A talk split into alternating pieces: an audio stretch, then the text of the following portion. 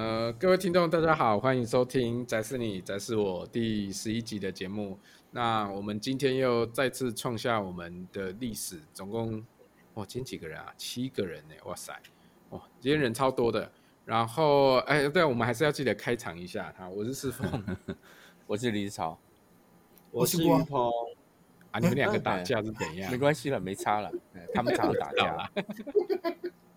两个莫名其妙打架。对对对，然后我我们今天其实是呃延续大家有听上一集节目的时候，我们上一集是邀请就是边缘人的三位主持人一起来跟我们聊天。那我们今天呃很高兴就继续再邀请他们来，因为上礼拜我们聊完大家欲罢不能，聊到一个主题，就最后就想说我们要不要再来录个一集，还是再来录个十集好了这样子。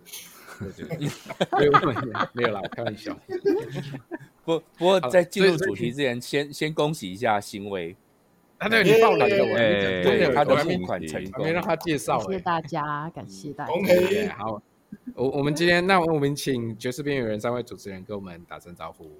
OK，好，大家好，我是夫。哦天哪，真是哎！我是新维，我是小峰。你看，他们两个那个。费力西跟那个欣威都快讲不下去了，这样。夫，好了，我我我们我们要很那个恭喜新维那个募资达标，然后顺利期待期待你的唱片寄到我们拿到我们手上的时候，我们要来再来开箱吗？哎、欸，我其实其实我突然想到一件事、欸，哎，所以我们今天拿到以后，如果这样子的话，新维在现场，我们能不能放他的音乐啊？那个，这这这似乎是一个。值得讨论的事情，我们可不可以放？如果欣威他自己在场，然后我们拿到他专辑，然后我们有一他们他们专辑录制全部都是欣威自己处理的话，那那当初有有有有 licensing 任何有做任何 licensing 的动作吗？现在 licensing 哦，因为我是有 sign up ASCAP 哦，OK，但是。呃，这个部分应该是我自己可以决定他们要不要收钱吧？对啊，可以自己决定嘛，对不对，对？因为你那那所有的曲目都是你你创作的，还是说即兴？因为都是即兴录制的嘛，所以其实每个成员都有参与在里面，所以就会变成是一个共同著作的形式。其实那时候我也是为了这件事觉得很烦，啊、因为呃，因为我是自己登记 ASCAP，然后而且我同时是登记创作人跟发行。是，那另外一方面的话，美国这边有那个嘛，Copyright Office，所以你也要登记 Copyright Office。那因为后来讨论，就是因为我是这个专辑的 leader，所以等于就是创作权是在我的手上。虽然是当下是其实是四个人一起创作，嗯，在登记的时候是只有登记我的名字。对，可是那是登记的部分，就是说，如果说没有把这个 issue 把它给 clean 清楚的话。其实其实怕的是说，就是说，因为是即兴演奏，所以其实会变成是一个共同创作的性质。那共同创作的话，就会变成是四个所有参与演奏的成员都有著作权。然后再来另外一件事情，就是说，当初跟那个录音师之间的 deal 是怎么谈的？因为音乐著作跟录音著作是分开的。嗯，对，呃。这是就我自己的了解，是爵士乐的话，因为基本上我们就是自己买断，因为我们就是我是出钱的人嘛，就是全部的人的钱都是我付的，所以就是当初在登记上就是就是这样子登记。嗯，那基本上呃，他们应该如果真的很想要做这些事的话，也是可以，但是基本上我也不会赚多少钱，所以 他们可能也不会做这些事情。对，爵士乐应该应该他他也不会，除非是我很红，他们可能。他们也想要打官司才有可能。对，这这对对对对对对。除非你卖一个八百万张这样子。对啊。那可能就要去 烫 Kenny G 的 Kenny G 的发型，那看。那我们可以飞到黑洞的时候。所以所以原则上听起来是可以放，是可以播的。我是说，如果真的要放的话，是可以放，可以对，是可以放的。对。OK OK 好。啊，这这是这是突然想到的题外话的这件事情。好，我我们上个礼拜其实我们有，我记得在后半段的地方我们有聊到，我记得是马关有问了一个问题，在谈论到各个国家的那个音乐教育这件事啊。然后那时候听新维跟费利西他们讲的，就其实有点是跟我们想象的会有点不一样，所以我们想说今天这一集的我们前面就是先从这个地方开始聊起。那因为我们今天真的刚好我们有。科班出身的，也有非科班出身的音乐人，然后也有在不同国家，有在美国，有在欧洲，也有在台湾的这样子。那我们今天其实就想说要来聊一聊音乐教育这件事情。好，那我觉得我这边先邀请 Jeff 好了，因为我觉得 Jeff 他他很特别，他自己是爵士乐手，但他同时又在美国的高中，他其实就有在带。高中生的乐团这样子，那我们先从 Jeff 这边来分享一下，然后我们接下来再继续聊好了。Jeff，好。好，那个我先跟大家稍微介绍一下我的音乐教育的背景。好了，我快速的介绍一下，就是我是非科班出身，我在台湾，嗯，就是在呃呃小学、国中、高中念到高二，然后才离开台湾这样子，然后一路都是念就是嗯就是这些呃公立的学校啊什么的，啊、呃我小学是念私立的，不过也是就是家里旁边的学校这样子，然后、嗯、所以就是跟然后我是一九七六年生的，所以如果说是六年级生的话，大概可以了解到我这个音乐教育的背景，所以几乎就是没有在学校里面，几乎是没有得到什么音乐教育，因为就是音乐课都是被其他的科目老师借走去考试啊，干嘛的。那所以那这是我这样一个成长的环境。那我呃开始接触音乐是在呃我国国中的时候，我有个表哥很有名，叫做董顺文，他是台湾的一个乐手。那时候我们啊、他大我一岁，那所以我们那时候就是一起对这个音乐有兴趣，对 saxophone 有兴趣，然后就一直一直一起开始学。那真的受到的爵士教育、音乐教育啊，其实是在啊、嗯、高中参加管乐团的时候受到的，就是当然也不能讲是正式的音乐教育，但是就是真的开始有一些跟其他人一起做音乐的经验，然后从那个时候开始对于音乐很有兴趣，然后就一直走走走到走到现在这样子。然后我到美国的时候又念了两年的高中，然后参加他的学校的管乐团，然后啊、大学一直念念念念到现在这样子。那刚刚那个什么呃，世峰啊，他刚刚讲了一个很有很有意思的事情，就是说他他的一个讲法，我觉得是很有趣，就是我今天想要聊的，就是美国的一个，但不能讲美国，因为美国很大，所以每一个州、每一个城市可能都不太一样。但是我知道，据我了解，美国大部分的音乐教育的一个它的运作的呃过程是这样子。刚刚世峰他的一个讲法是说，嗯，Jeff 在高中有带呃呃乐团，其实呃。这是在大家嗯台湾的音乐教育的一个想法，就是说，好像说带乐团的都是在嗯，他是一个像是一个教练的一个一个身份，而不是一个老师的身份。因为在台湾的体制里面，音乐老师就是坐在教室里面，然后上音乐课本，然后呃乐团啊什么的，就是要外面外聘老师、外外聘教练来带乐团，然后是课后的活动或是社团活动。但是啊，在美国的情况啊，至少在我这个地方，嗯，在美国很大一部分的情况，他音乐教育的的情况是说，音乐课其实就是这些台湾所谓的社团课，然后他不是说课后或是课前，而是说，嗯，在你每天的呃每天都有这一堂课这样子，就是就是音乐课是你的每天的课程的一部分，嗯，所以就说像像我在这边来讲的话，我我自己认为我自己的嗯看法是说，我是一个。音乐老师，那我音乐老师，那但是我不是，我不是呃教，嗯，我的音乐课的内容是说，呃，不是教这些呃课堂里面的音乐课，而是说我的音乐课就是分我的带的是管乐团，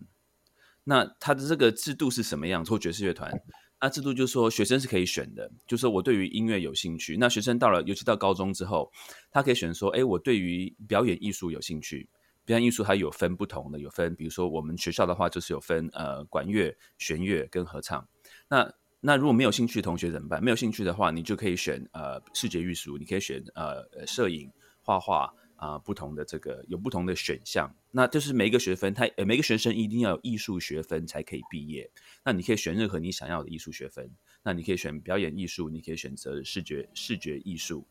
那所以等于说我在我们学校呃教的教的课，那有呃所以就是说嗯，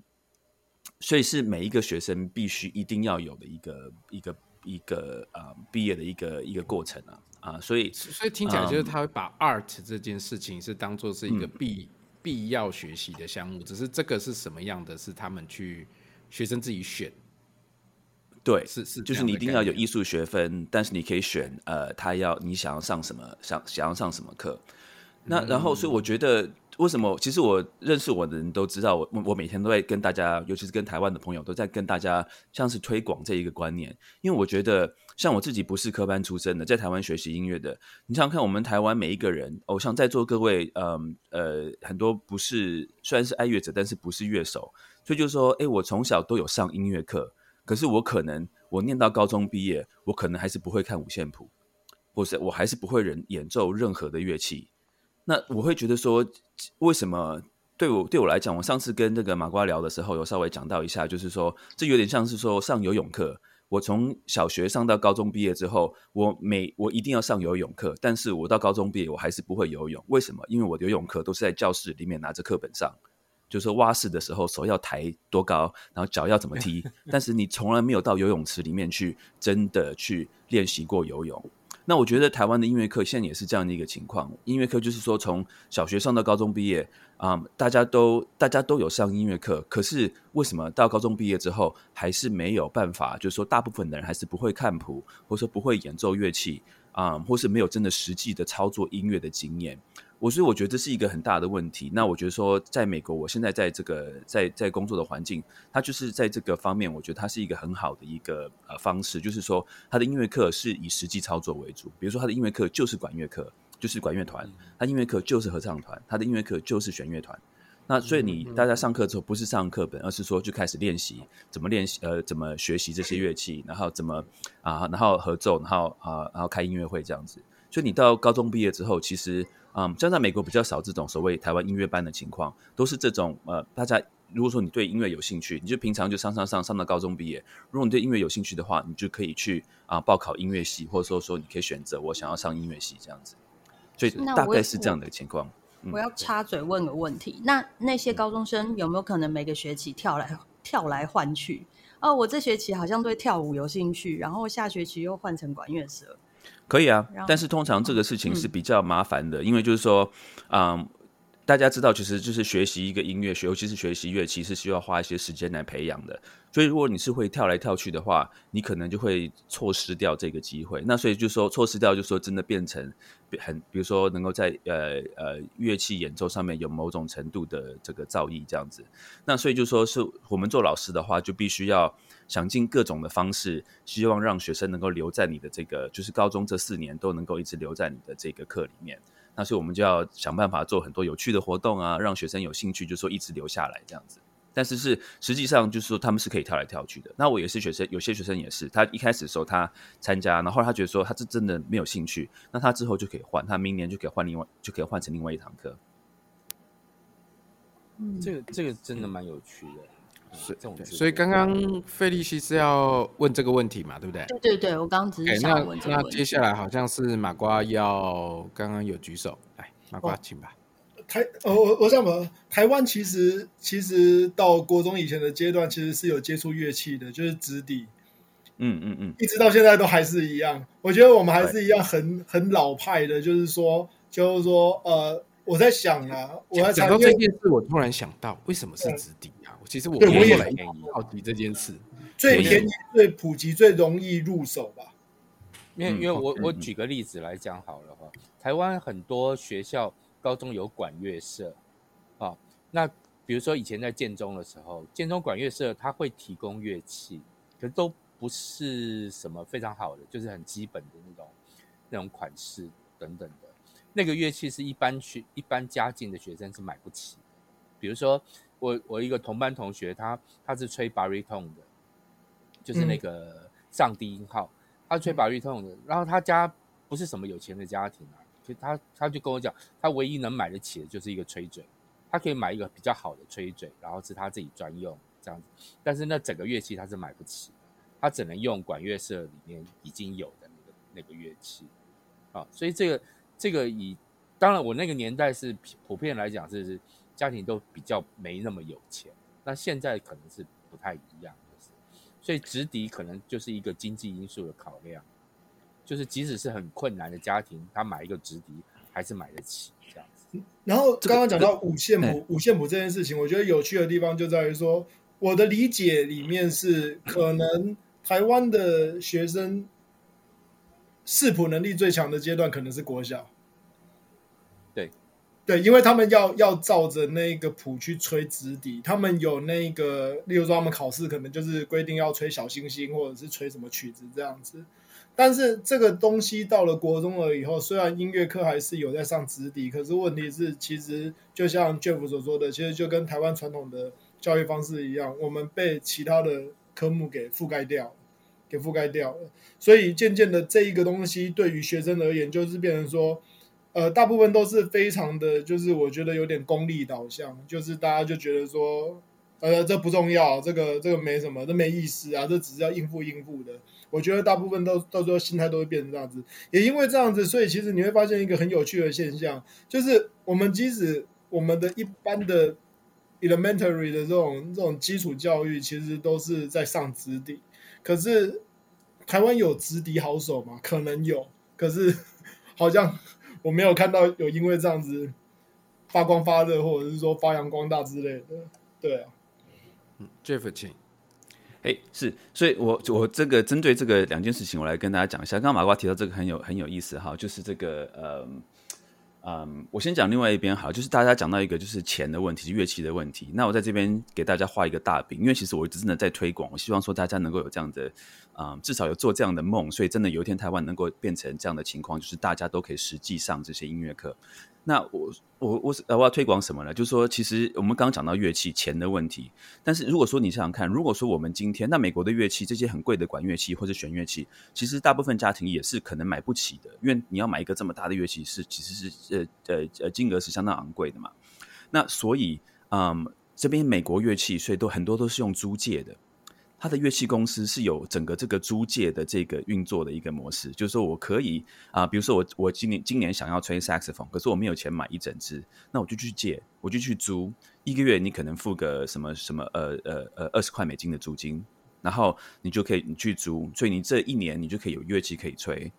但是你不用花很多的钱去买、去买、去买整把，所以就是说，如果说呃，当你的音乐产业是这样子的时候，你的音乐教育的模式是这样子的时候，其实相对的，它一个它的一个配套的那个呃产业就出现了，就是说啊、这些乐器行啊、什么的，他们的呃呃就会相对也有生意可以做。那另外呃有有因为因因为这个音乐教育而带动的产业还有什么？还有呃呃呃谱作曲。因为这些学校的这么有这么多的乐团，每一个学校都有个乐团的时候，然后就需要有作曲家，然后有作曲家，然后大家就会有很多的作曲家，大家就开始写这些曲子，给这些学校的管乐团写写曲子，所以这也是对于一个文化产业的一个推动。嗯、那这个时候，那就有很多什么呃印谱的印刷商啊什么的，那这些在美国的这些音乐的出版业，其实这都是因为啊、呃、音乐教育的关系，因为美国几乎每一个每一个州每一个城市都有都有这么多的学校，所以就说有有这么大的需求的时候，大家就要去。必须要有厂商来供应这些事情，所以我觉得这是一个，嗯，就是另外一个附加价值。我觉得这个地方其实是一个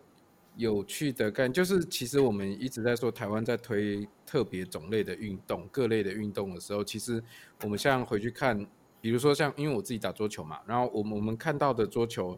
像国外，即使美国的桌球不强，可是美国他们现在已经是变得已经有他们是有会积分，然后等于是把。做大这件事情，而且我我还印象很深的是，像美国那个 soccer 就足球，他们其实他们的在学校里面的普及率其实比我想象中的还高哎、欸，就是我我后来反正这几年其实足球还蛮受重视的的这件事情，所以所以他们是把这些娱乐当做是一个普及性的，是大家大众都可以参与的事情，然后那个市场就很大了，这样子对。对，所以于鹏，哎，请。我这边其实，因为我现在在补习班任教嘛，然后我会感觉到一个很深刻的事情，就是所有的家长或所有的，包括学生自己在内，其实完全就还是一个你们求学时代或我求学时代的时候，基本上这个才艺为什么会去学，很大一部分是因为会考，如果比赛得奖有加分。嗯哼，对，就是大家学什么东西。呃，很少有小小孩子，就是他可能被要求学一个才艺的过程当中，他真的发自内心觉得，哦，我真的好喜欢这个东西，我要走火入魔练习它。至少在我所接触到的这些学生来讲，也有可能是因为补习班就比较容易去碰到一些比较升学取向的学生，但目前我所看到大多数都还是我们去练这个乐器，我们得县市级的竞赛得名了，我们就会加分。那我们来学这个乐器，那有时候变成有点本末倒置，就是他们很排斥这个主动的练习，因为他们对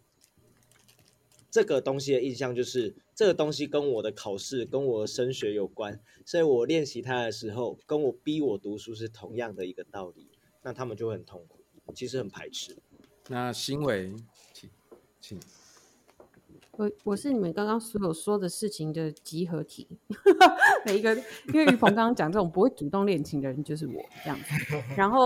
我从小是念音乐班上来的，然后可是我念到大学的时候，我就修教育学程，所以其实我是有国高中音乐老师的教师证。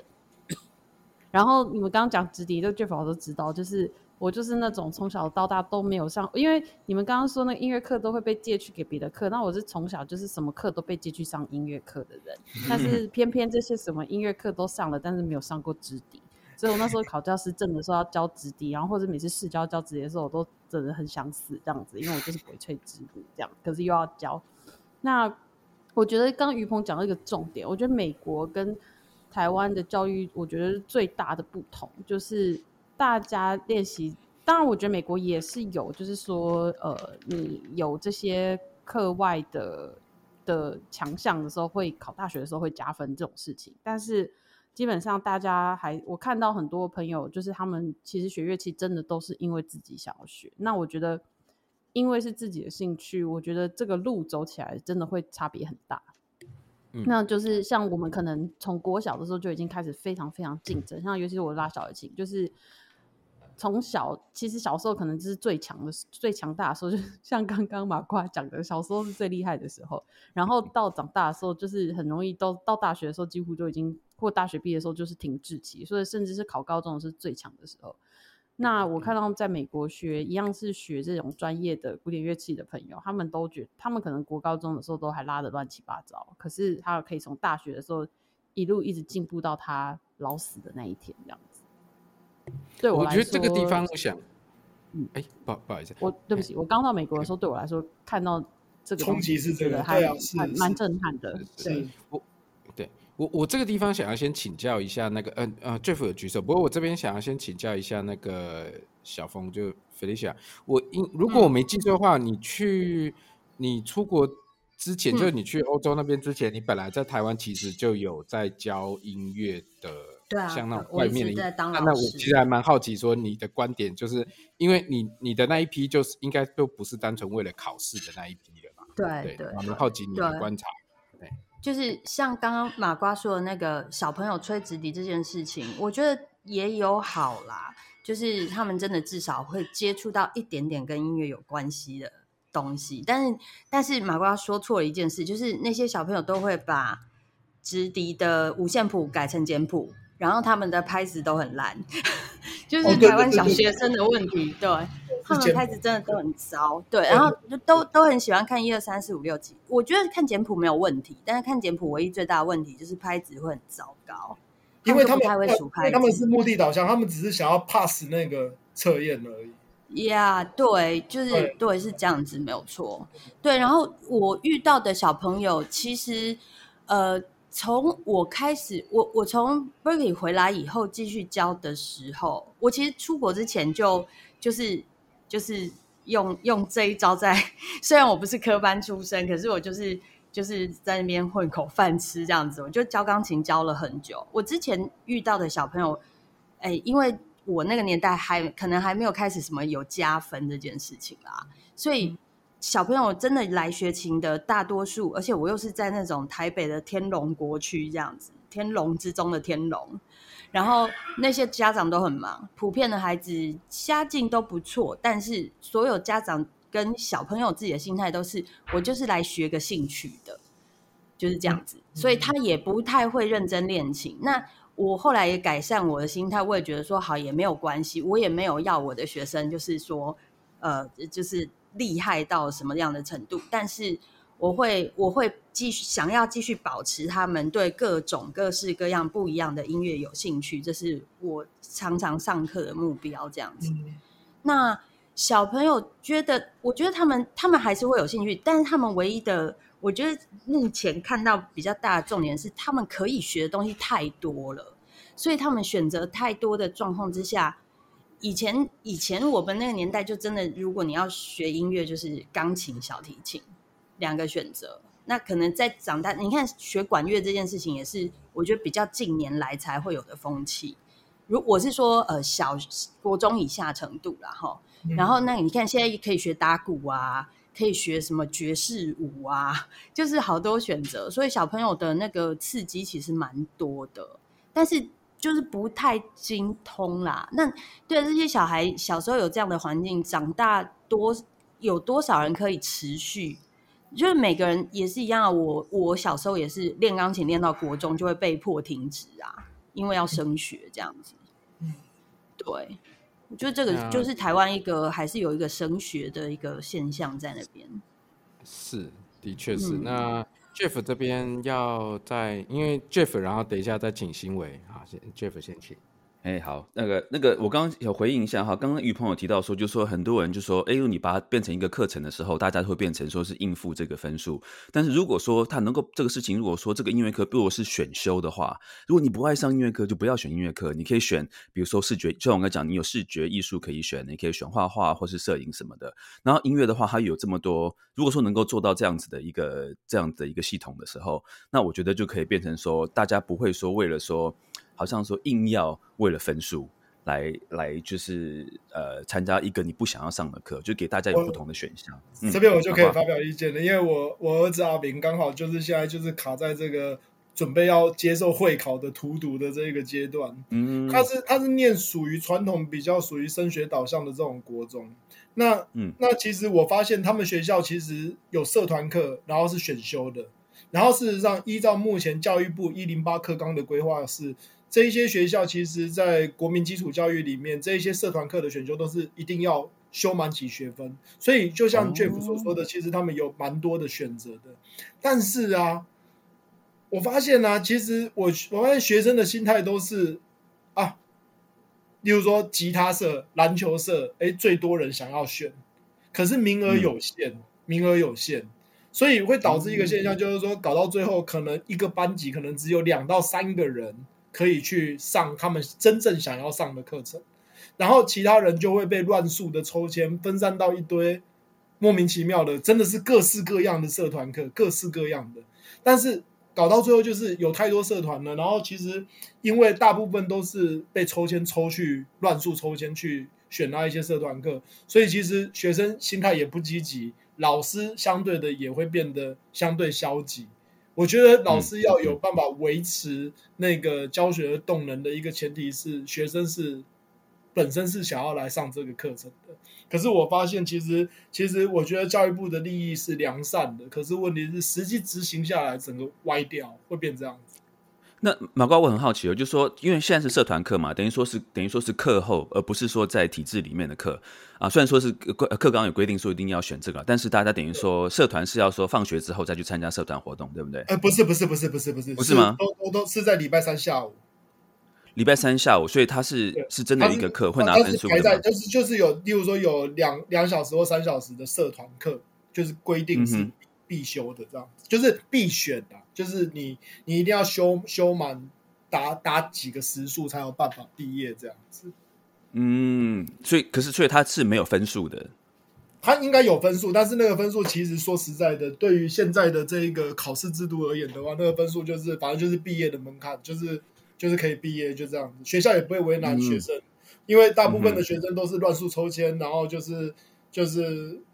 并不是真的想要上这个社团课。哦，对我觉得这个这这对我来讲是一个很棒的资讯，因为表示说这个东西其实已经有一个怎么讲，已经有一个起步了。那我觉得要现在就是要怎么样说，把这个社团的东西变成有制度化，就是说真的是变成一堂课，然后大家会，但这可能需要花很多时间，让人家让 让就是台湾的呃国民有这样子的一个观念，就是说这个东西其实是很重要的啊、嗯。不过我我刚刚要另外补充的一件事情，就是说我我觉得啊，其实。呃，也是有点像针对就大家就大家说没有兴趣这件事情哈。可是你知道吗？我觉得台湾人是有超强的表演欲，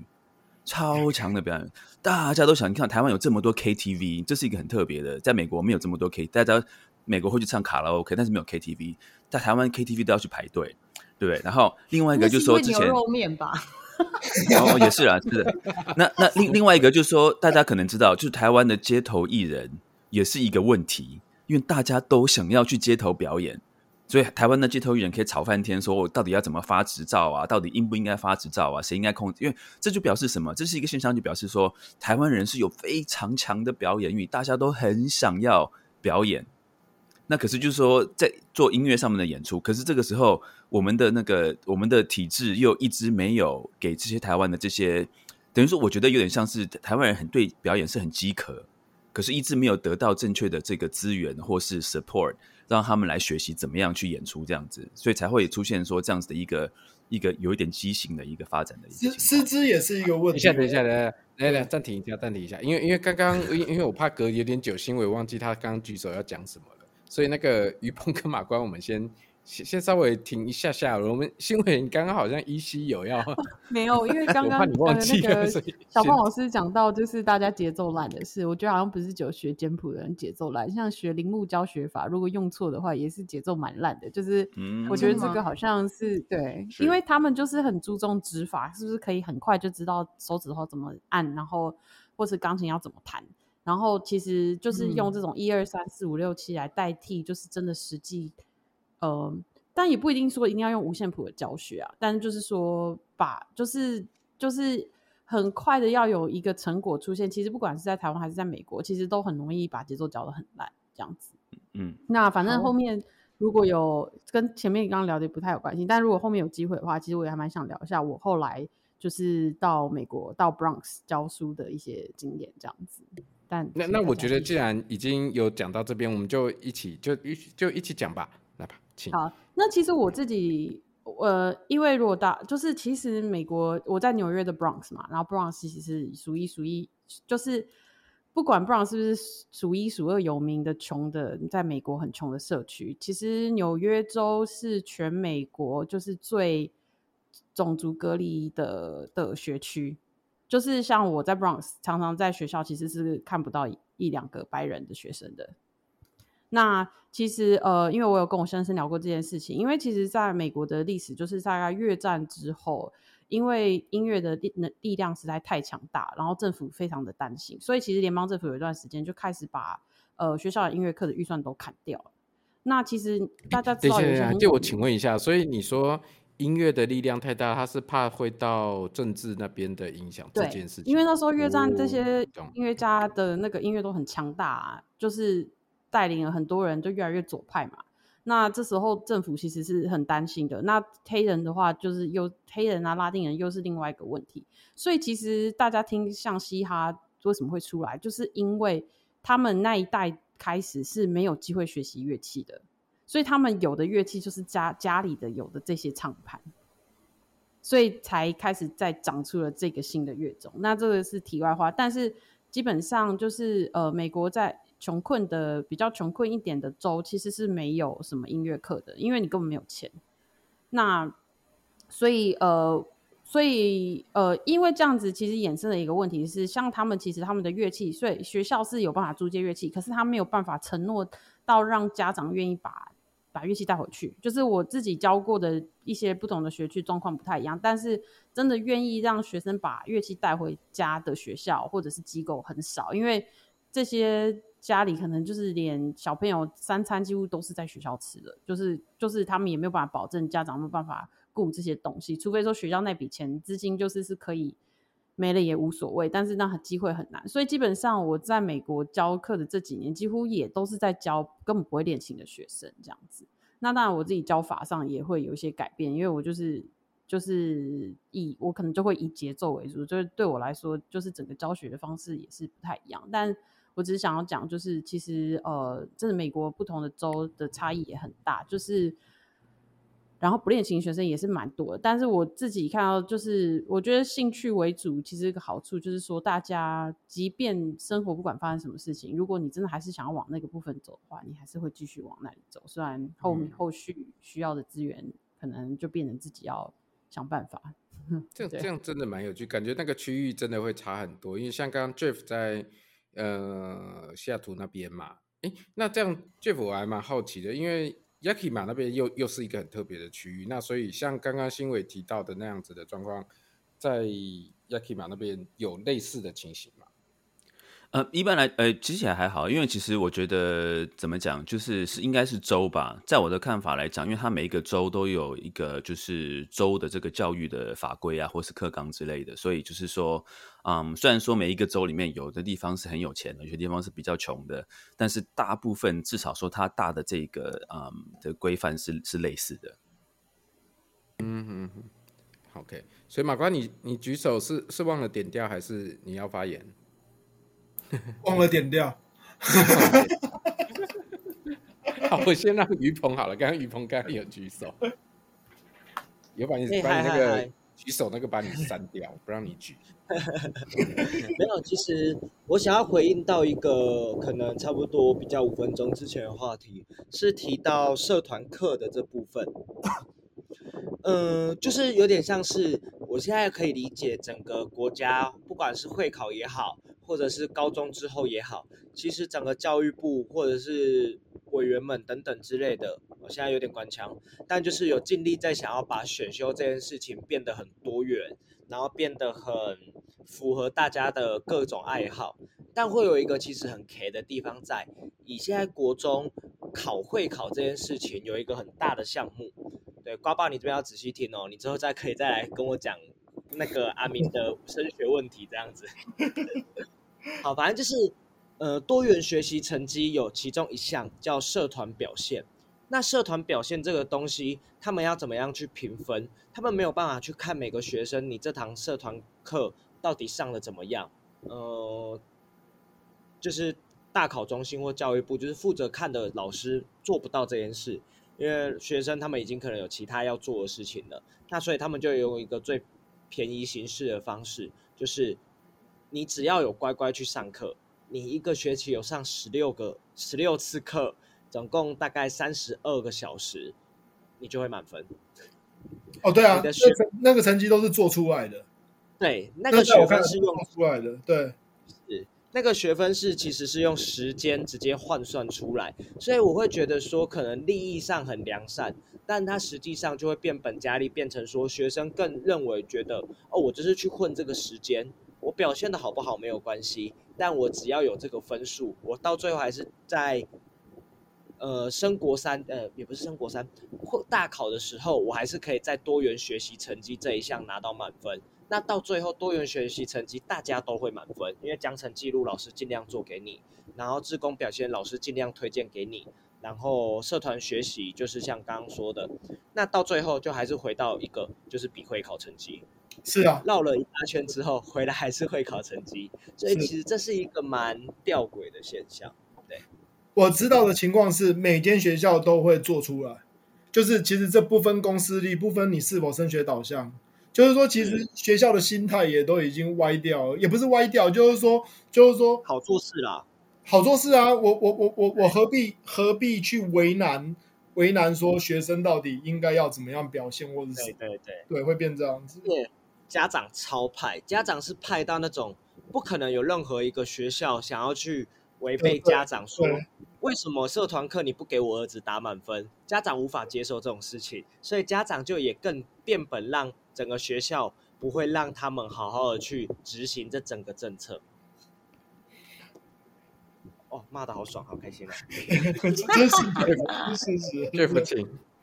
呀，就我是觉得，其实啊，因为如果说是用这种这种打分数取向的话，我觉得就是会变成是一种被动的方式嘛。但是其实可以可以改变另外一个方式，就是说像我们的话，我们就是你有有有演出啊，没有一个人会想要上台上，然后演得很烂的，没有人会想要做这样的事情。所以当当如果说你这，但当然这跟又跟有其他很多呃附带的这些原因了。但就是说，如果说能够设计出来说它的一个评鉴的方式，不是说好像很死板的，就是打分数，而是说你上台演出，上台演出的时候，大家就会觉得说，哦，OK，如果说平常不来上课或是不练习的话，我上台演出就会很丢脸。然后大家，或者说你设计一个很有趣的演出，就好像篮球比赛，没有人会觉得希望说我我要我要去那边输球这样子，大家都会诶尽量的很热血的去呃怎么样去呃练习啊，然后希望说能够达到拿到最好的成绩。所以我说能够改变评鉴方式的话，也许这是一个打破这样子一个僵化，就是完全是看分数或是看时数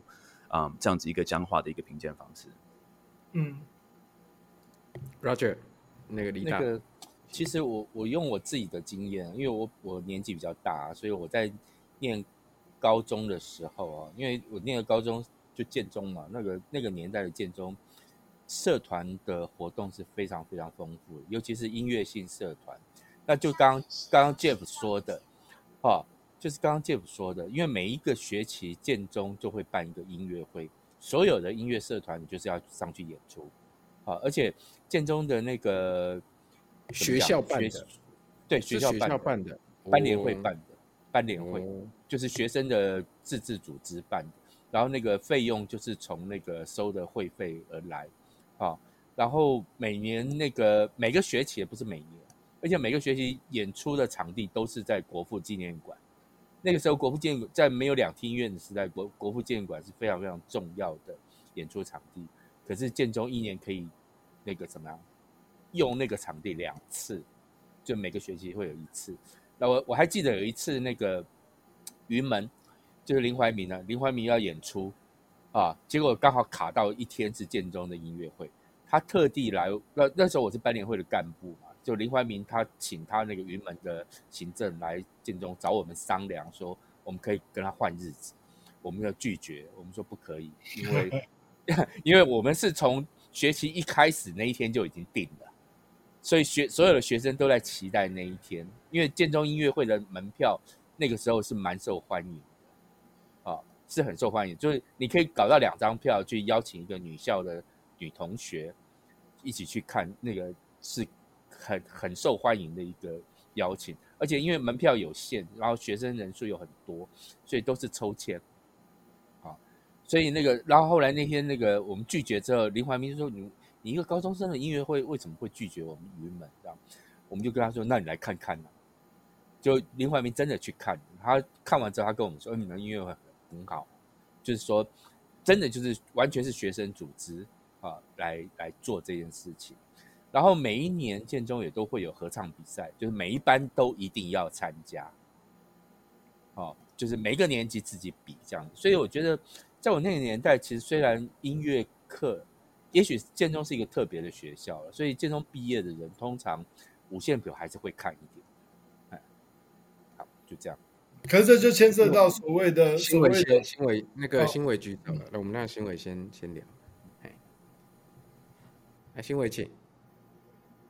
还是你也是按错了？哎，你开到静音喽。好，对不起，我按错了，就是没有我，我说我按我忘记按掉静音。好。我刚因为刚听到黎大讲了，然后因为其实我我知道，像在不是只有建中，像是呃爵士乐手很多其实都是从台大出来的。然后我觉得好像在这些学校，学生呃可能我不确定是不是因为这样，就是学学业就是就是游刃有余，所以他们其实比较能有时间发展他自主想要做的事情。那其实到最后都还是回到他就是。尤其是学音乐的话，就是会回到你自主的动机够不够强，你想不想继续做这件事情？可是因为像世峰啊、马瓜或是于鹏，你们现在都在台湾的，算在教育圈工作，就是我其实还蛮好奇，像学校要怎么面对？像我觉得至少就在这个世代，感觉上学生好像对于主动学习这件事情，到底要怎么被激励，或者是学校。怎么看待这件事，或是身为老师，你们怎么来面对这件事？好难呐、啊！我妈，来来，于鹏举手了，于鹏先回答。来 来，啊、补习班哦，你这边的大概是最有趣的，大概是主动学习，大概会是离你你补习班的最遥远的？我我现在因为我整个从六月底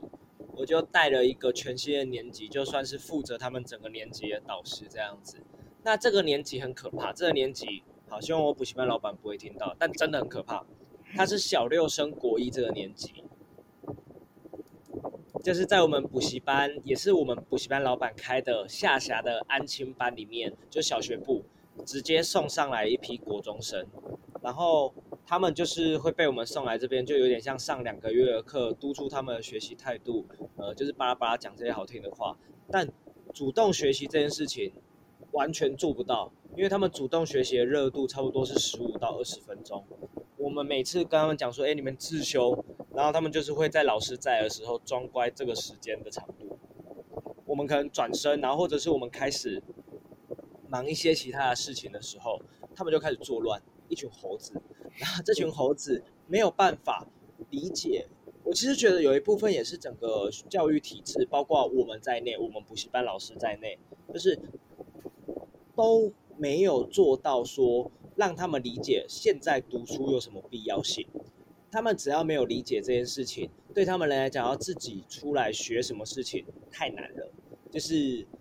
他们本来就没兴趣啊，那有兴没兴趣的东西怎么会想要学？所以他们会变成说，好，上课被逼来这个地方，然后待了一整天之后，回家你要再去更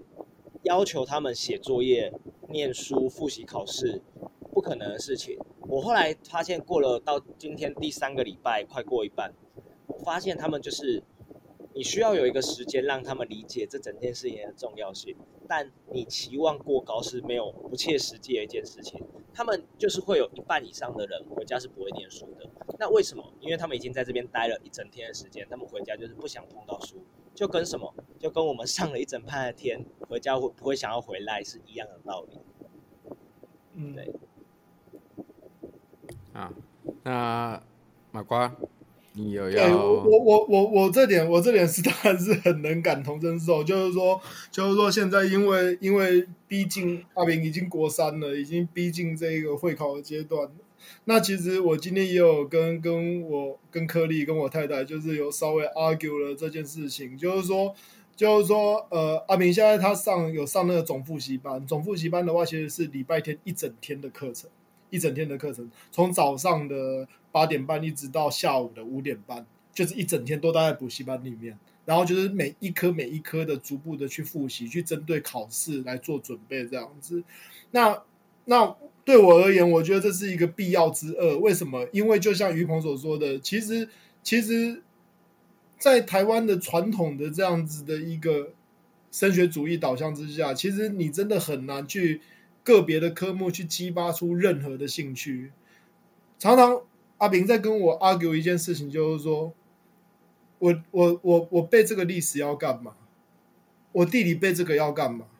为什么我要背这些东西？为什么我要背这些东西？我说实在的，我答不出来，因为因为对我而言。我我很老实，我我必须很老实的讲，对我而言，现在网络资讯这么发达，其实他们只要有判断资讯来源的正确的能力就好了。为什么为什么考试我们还要背背这些东西？当然，考试的方式很多都是偏理解式的，就是说我教你怎么样看气象图，或者说看地理位置图，然后去判断什么地方的民情风俗或什么的。可是问题是，这中间的内容很多都还是牵涉到背。背诵跟考试的部分，我自己都没有办法答出来。然后，因为讲难听一点，就是说我我们都是我们这些所谓的就是有有接受比较比较高等教育的人，也都是这样子的类似的产物。然后，其实刚刚讲到，就是说，就是说，其实像李大所说的这个建中的社团的这个社团活动什么的，我以前念南一中的时候，我也是管乐社的，然后我们也是会有这种管乐的演奏会。那、那、那，但是我我后来发现，就是说，其实跟我国中同学相比，我很多国中同学他们可能不是念这一些所谓的一二志愿的学校的情况之下的情时候，其实他们跟这一些。我们所想象的这一些，诶，应该是生活中一部分的这些兴趣，其实是完全脱节，不会有接触的，不会有接触的。那你放到现在这一个世代来讲的话，其实，其实新兴学子大部分就全部都投注在网络游戏里面，就是他们要透过这一个网络游戏来做发泄。那这是其实其实我自己看都觉得是一件蛮蛮恐怖的事情，对啊。嗯，刚刚是于鹏先，那我们先请于鹏，然后等下再请 Jeff 来讲。好，好，对，我发现新新闻也有点名说，等一下想听 Jeff 老师说这样子，所以我们那我们还是先请于鹏先讲，来，于鹏请。我发现我们这一集我的发言频率好高哦。好，其实是因为嗯，在补教业真的看到蛮多。怪现象啦，那我这边我想要直接回应瓜爸一件事情，就是我觉得第一个也是可以请阿明有机会我们来聊聊天。但如果说，呃，就为什么要背这件事情，我觉得很直接一点，就是我我我在刚开始教补习班的那一两年，就刚从历史系毕业，然后叫进入补教业，我也想超久的，因为我觉得好痛苦，就是我为什么要把一个其实历史系他真的在学的东西，一定也不是这些所谓背的历史或考试的方向。我们在学的很多东西是书写历史的方式这件事。那现在要回来去跟国中生讲说，哎，你们这个东西要背，你们会考等等之类的，我很痛苦。但我后来想到一个我自己满意的、我自己过得去的解释方式，就是因为他们这段时间没有事情做。他们就像我们一样子，就是他们的人生任务在这个阶段，呃，必须被填满。那填满的用意就在于说，训练一个他们能够去解决事情跟解决问题的能力，就有点像是为什么我要去考地理的经纬度，或者是考地理的图表怎么判读这件事情。我其实觉得考什么都不重要，但它每一科的重点都在于你能不能够。稳当的把自己当做一个被训练的选手，然后自己规划自己的生活。我觉得越来从国中到甚至高中，尤其是前二志愿，都有这种倾向，就是你能不能自主去做完成任务这件事情。那后来我才发现，哦，其实搞不好，大家整个学校，不管是台湾也好，美国也好，或者是嗯日本也好，我自己在猜，我没有去。认真想过这件事情，但我自己在猜，应该所有的教育的本质应该都是要训练学生成为一个，当他被确定出社会、大学毕业的那一天，目前都还是大学毕业为一个基本的状况下，他能够是独立自主解决一件事情，他不会去丧失这个能力的状态。那。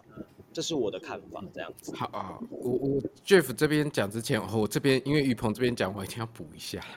这个其实就是因因 因为因为呃，我现在在大学里面，我们我身处在那个所谓的部分，我们在不分系，然后也在推跨领域教育，或者是这件事情啊。那我们现在碰到最大的问题就是，我们以为我们一直在说学生要培养。问题解决能力，然后要有跨领域学习、自主学习能力这件事情。然后我们发现更比较大的问题是，我们的学生对于很多事情的好奇心跟观察力是很缺少的。因为我们从以前的教育来讲，从高中到我们一直在教的是专业的学习啦，专业的技能跟各式各样的知识的东西。可是它一些呃，你要说问题解决、观察那些，它是一个 soft skill 的东西。然后它是需要花一些时间、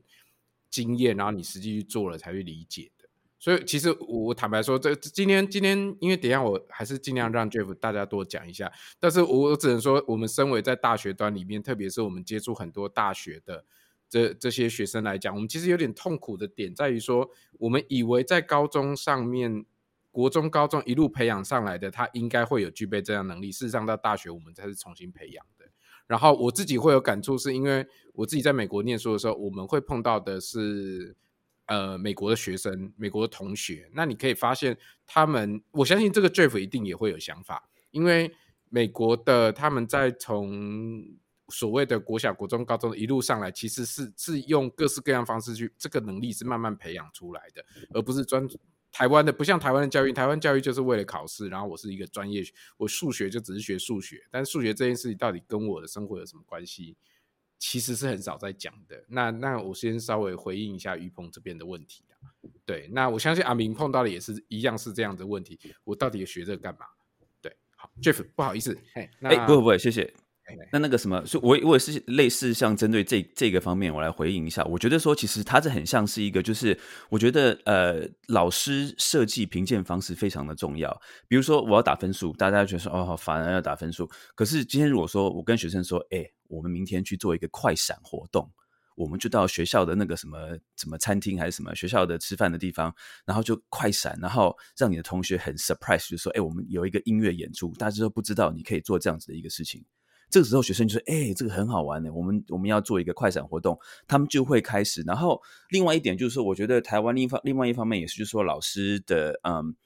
嗯，老师给予给予学生的这个自由度其实不是很高。就说，老师他是主导所有的事情。老师说：“哦，你要做这个，你要做这个，就是一个一个步骤一个步骤的跟你讲说要怎么做。”那呃呃，一直大家比较少在培养说啊、至少在我长大的过程中，比较少在培养说 OK。我们今天要做到这个，我们最后的这个呃呃目标是这个。那中间我一路上我可以在旁边帮助你达到这个目标，而不是说好像说全部都是我来做，你只要人出现就好。所以我觉得就是在这样子呃设计活动是一个很重要的一个。啊、嗯，是一个环节，就是你怎么样的评鉴方式设计一个活动，让学生有兴趣。当然，这个讲起来很容易啦。我知道台湾这种这么多年下来的一个一个嗯比较僵化的一个想法，或是要面对家长升学的压力，这些都不是一些容易的事情。不过，呃，新闻有问问到说我的这个我我的的看法，就是对于以我的背景，然后看这些，我我的想法是说，其实人啊都是人都是人啊，那个美国人也是人，日本人也是人，台湾人也是，大家都有那个惰性。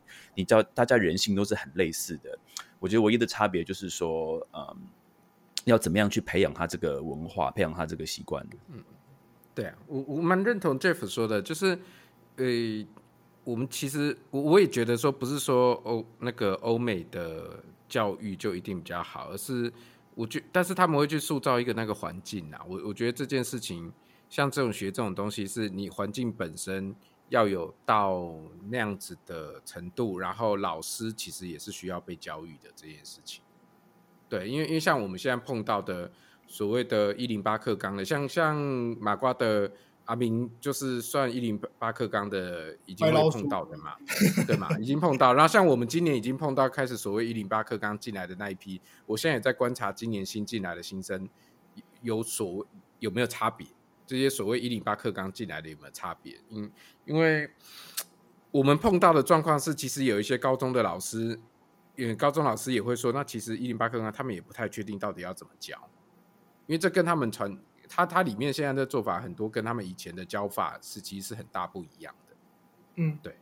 对，然后这个我们也是常常在聊的这部分这样子。对，嗯、我要来插嘴一下，请那请那就是。我自己是深受其害者，就我从小自己学钢琴，也没有去那种什么某插学社音乐教室这样子都没有，就自己找老师学。那学一学自己有兴趣，但是我没有在任何一个体制里面，甚至没有去考那种什么级数证书。然后真的到我真的面临自己要升学的时候，我其实很想去学音乐，但是我没有办法，我完全不可能去跟人家考音乐系。然后，当然那个时候我自己也花了一点时间，就知道说，其实我根本没有要念古典音乐，所以我还是就是承袭了在台湾的传统教育，就是还是去考了一个五专，然后我不是很想念的资管系，但是我就是还是去念了，然后至少可以不用在大学联考再痛苦一次。然后什么？你资管系的？对，我资管系的，现在讲起来很丢脸，好不好？那个那个年代还要。那个年代还要学 DOS 跟组合语言呢，现在这种都已经不知道跑到哪里去了。然后呢？欸、那我好奇，为什么你后来会去念？嗯、啊，就是喜欢啊！我就是很喜欢爵士乐啊。完全是你想哦。对对对，因为因为那个时候在台湾，我真的没有完全没有找不到任何门路可以学。我好不容易才找到林少英老师跟严志文老师有在教学生说，哦，我可以先去跟他们上一点课。我可以知道一下，因为我在一般房间找到的音乐老师或钢琴老师，他们也没有没有办法告诉我爵士乐是什么东西啊？为什么人家可以弹成这样子？然后为什么那个谱长得不一样之类的？我很想很想知道那个年代为什么你喜欢啊？为什么我喜欢？哦，就就一直听啊，就接触不到。就是有跟着我哥听音乐，所以我也是乐迷出身这样子。哦，对对对，就是也是西洋音乐，然后听到比较 fusion 的东西，然后最后就是听到爵士就比较走火入魔这样。对，那所以我我我我自己觉得台湾的教育的问题就是，他这样子一一像新伟这样从小念音乐班，他似乎也会是一个没有选择状态。我如果从小没有被放在音乐班体制，我也没有选择。也就是说，我真的长大有兴趣，我想要进去那个系统，我进不去的。对，我不知道一零八课纲以后可不可以比较容易？没有，就是说也是不行。对，譬如说，那我就很想画画，我我要怎么去考数科？我根本考不过别人，不可能啊。嗯，对不对？那我是不是这辈子就无望了？对啊，那那是还好，说我还真的就这样蒙上，然后还是可以让我到美国去，真的去学到我喜欢的东西，要不然。要不然怎么办呢？我就真的一辈子只能当兴趣耶。当然现，现现在台湾有很多爵士乐系啊，在在大学课课程里面，大家可以选。可是，对我我我真的觉得这是台湾教育一个很大的问题。你没有办法跳，你没有在在你真的很想要跳不不同转行的时候，太难转了。那个那个门槛太高太高。我我我我我大学毕业以后，我是念法律系的，但是我跑去考台大音乐学研究所，因为我对音乐充满热忱，所以我花了大概三个月的时间，就是把那个西洋音乐简史，还有中国音乐史，那杨应流，反正就是一些一些中国音乐史纲这些书，我全部都背的滚瓜烂熟。我甚至找音乐，还去那个台北的古乐书台北书坊，反正就是去把所有的相关的专辑全部都找来听。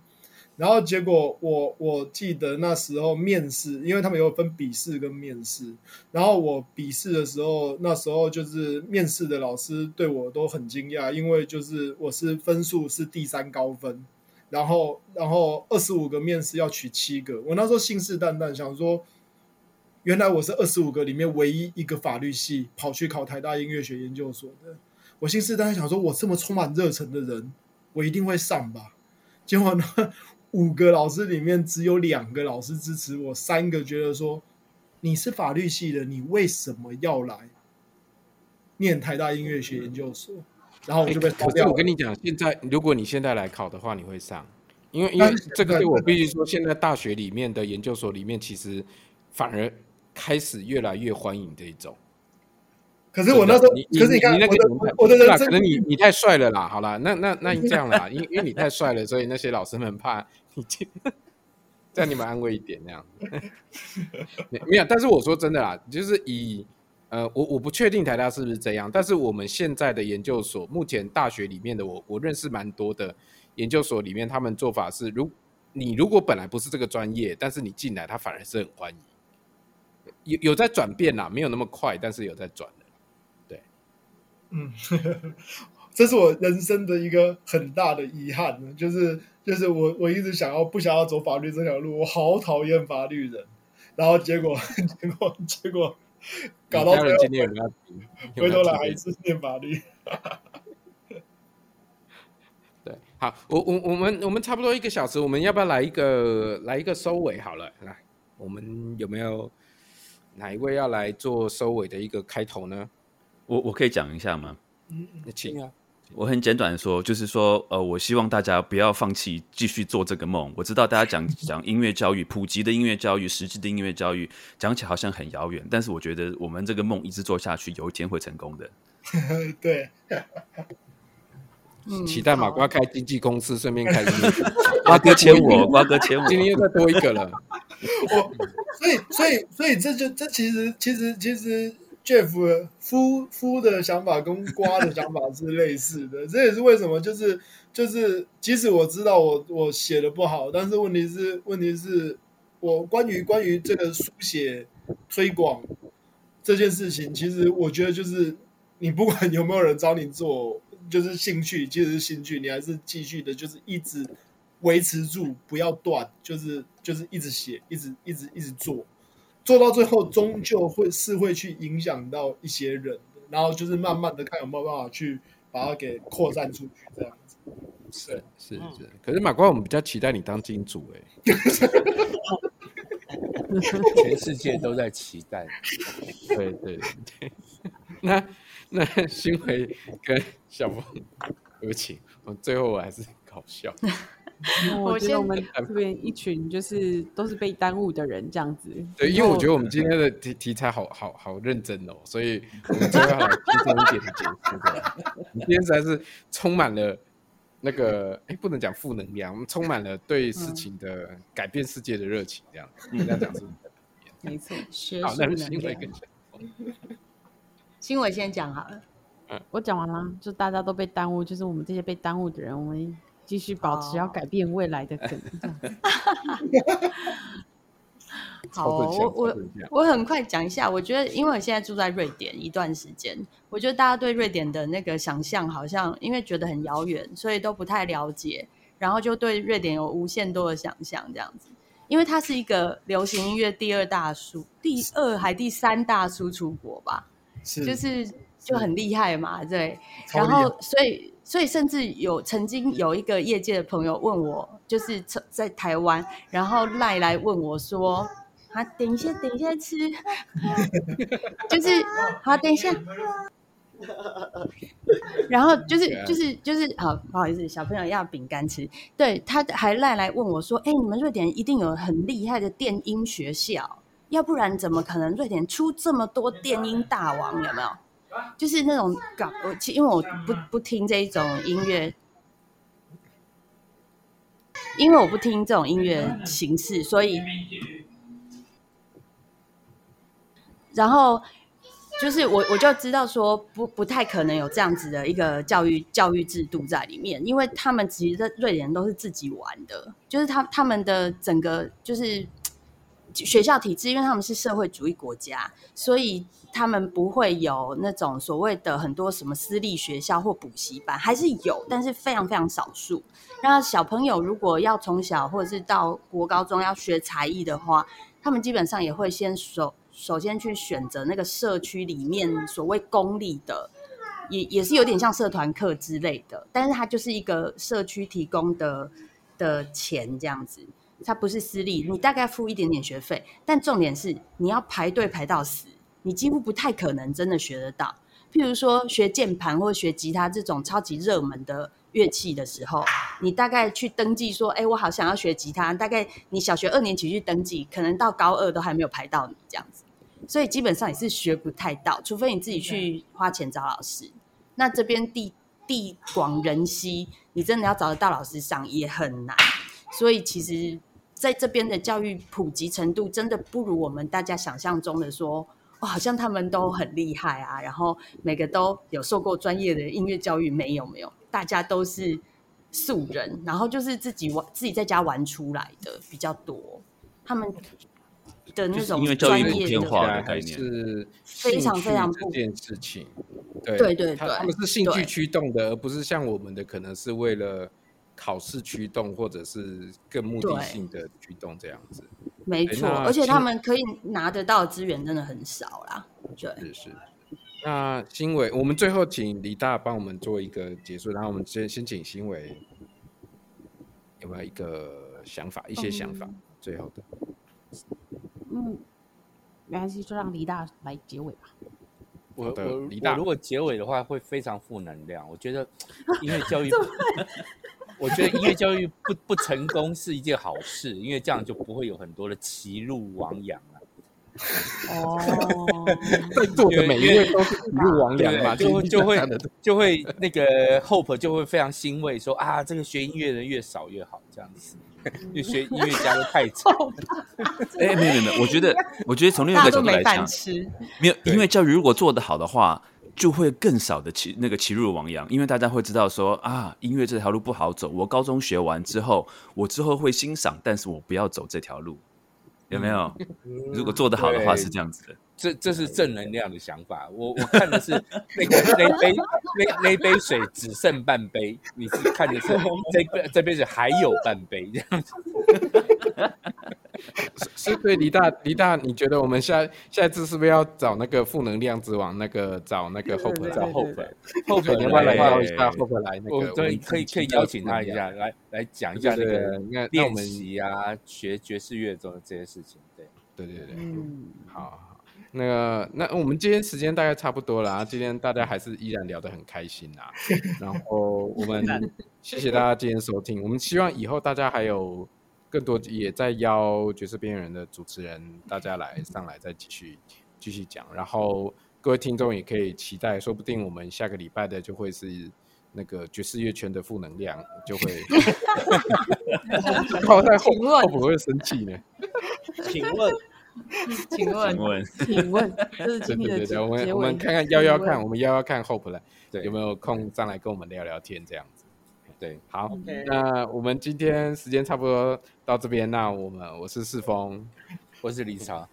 我是瓜，我是于鹏。哦，又打架了，又打架了，没差没差。还有三位就是边缘人的主持人，三位，我是我是夫，哦，因为，我是小峰。